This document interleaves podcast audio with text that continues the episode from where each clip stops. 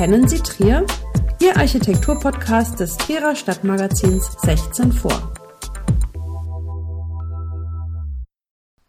Kennen Sie den Geldtempel? Sieben monumentale Säulen bilden die Fassade der ehemaligen Reichsbank in der Christophstraße. Einst als pompöse Nebenstelle der Berliner Zentrale errichtet, machte sie die Bedeutung des Geldinstituts auch in der westlichen Provinz deutlich. Während die Reichsbanken bis etwa zur Jahrhundertwende oft gleichförmig gestaltet waren, wurden die Gebäude in der ersten Dekade des 20. Jahrhunderts immer individueller. Seit ihrer Gründung im Jahr 1876 hatte die Reichsbank als öffentliche Institution die Aufgabe, den Preis und das Volumen des Geldes zu bestimmen und Banknoten auszugeben. Die Vorgängerin der Deutschen Bundesbank etablierte ein einheitliches Währungssystem und ersetzte mit Mark und Pfennig die bis dahin gültigen gewachsenen Landeswährungen wie beispielsweise den norddeutschen Taler oder süddeutschen Gulden. Im Jahr der Gründung verfügte die Reichsbank neben der Reichshauptbank in Berlin über 16 Hauptstellen, 43 Stellen, drei Kommanditen, 112 Nebenstellen und 27 Warendepots. Die Nebenstelle Trier wurde in den Jahren 1901 bis 1903 errichtet. Zuständig für die Neubauten war das Reichsbank-Baubüro mit Sitz in Berlin. Dieses leitete ab dem Jahr 1883 der 1834 in Trier geborene geheime Baurat Dr. Ingenieur Julius Emmerich. Der Trierer war ab 1904 auch für die Hochbauverwaltung zuständig und unter seiner Ägide entstanden so wichtige Staatsbauten wie das Pergamonmuseum, die Akademie der Bildenden Künste oder das Abgeordnetenhaus in Berlin. Zusammen mit dem entwerfenden Architekten Maximilian Hasak realisierte er neben zahlreichen anderen Bankgebäuden die Trierer Nebenstelle in der Christophstraße. Auch nach seiner Pensionierung widmete er sich noch zehn Jahre lang der Reichsbank-Tätigkeit. Die ehemalige Reichsbank in Trier liegt zentral am die Altstadt umrundenden Grüngürtel, der die mittelalterliche Stadtmauer nachzeichnet.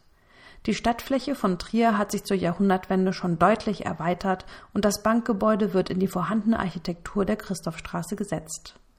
Neu ist die 1902 angelegte Kochstraße, welche den Alleenring mit der Sichelstraße verbindet und als Namensgeber Richard Koch hat. Dieser war bis 1908 Präsident des Reichsbankdirektoriums und damit höchster Amtsträger der damaligen deutschen Geldwirtschaft. Die optisch wie ein antikisierender Tempel in Sandstein ausgeführte wuchtige Reichsbankfiliale steht genau auf der Ecke von der Christoph zur Kochstraße. Seine sieben knapp zwölf Meter hohen kannelierten Säulen mit aufwendig gestalteten Kompositkapitellen, die in sich jeweils den Reichsadler zeigen, gliedern die Hauptfassade an der Christophstraße 14. Sie ist unter einem breiten Gesims zweigeschossig ausgebildet.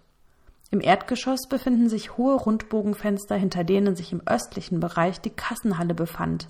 Im oberen Geschoss sind die Fenster rechteckig. Während zur Bauzeit das Hauptportal zur Reichsbank zwischen den beiden westlichen Säulen lag, wurde dieser Eingang später zu einem Fenster verändert. Die schmale Seite an der Kochstraße hat nur an den beiden Ecken Säulen und ist ansonsten lediglich in der Mitte durch Fenster und einen Balkon geschmückt. Die als Tempel gestaltete Nebenstelle in Trier hat weder architektonische Vorgänger noch entsprechende Nachfolger innerhalb der zahlreichen Neubauten der Reichsbanken.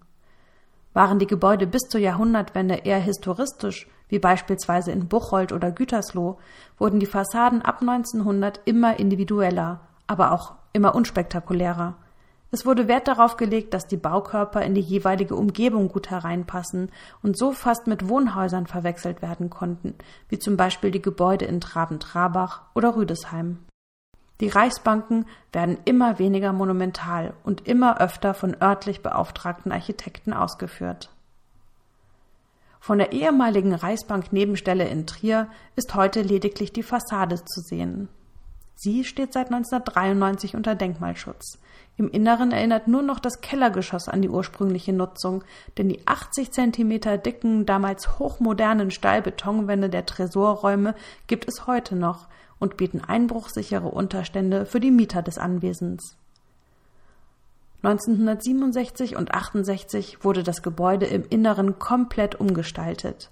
Nicht nur die massiven Säulen und die Kassettendecke der monumentalen Schalterhalle verschwanden hier, auch die kleinteiligen Fenster wurden durch durchgängiges Panzerglas ersetzt.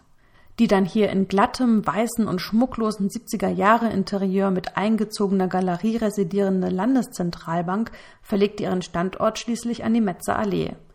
Daraufhin wurden ab dem Jahr 2001 nochmals umfangreiche Bauarbeiten an dem Gebäude vorgenommen, dann aber in enger Übereinstimmung mit der städtischen Denkmalpflege. Die Architekten konnten die ehemalige Fensterform nicht nur anhand von zeitgenössischen Fotografien rekonstruieren. Die Maler, welche zu Beginn des Jahrhunderts die hölzernen Fensterrahmen gestrichen haben, hatten so großzügig Farbe aufgetragen, dass das Holzprofil an den Steinwänden abzulesen war und die Fenster originalgetreu nachgebaut werden konnten. Nicht unter Denkmalschutz stand hingegen das Rohrsystem, welches den Tresorraum mit einer im Obergeschoss liegenden Angestelltenwohnung verband. Hätte jemand mit schwerem Gerät versucht, den Tresorraum nachts zu knacken, dann wäre dies oben am geöffneten Stöpsel in der Schlafzimmerwand sofort zu hören gewesen. Alle Architekturgeschichten zum Hören finden Sie unter www.architektur-podcast.de.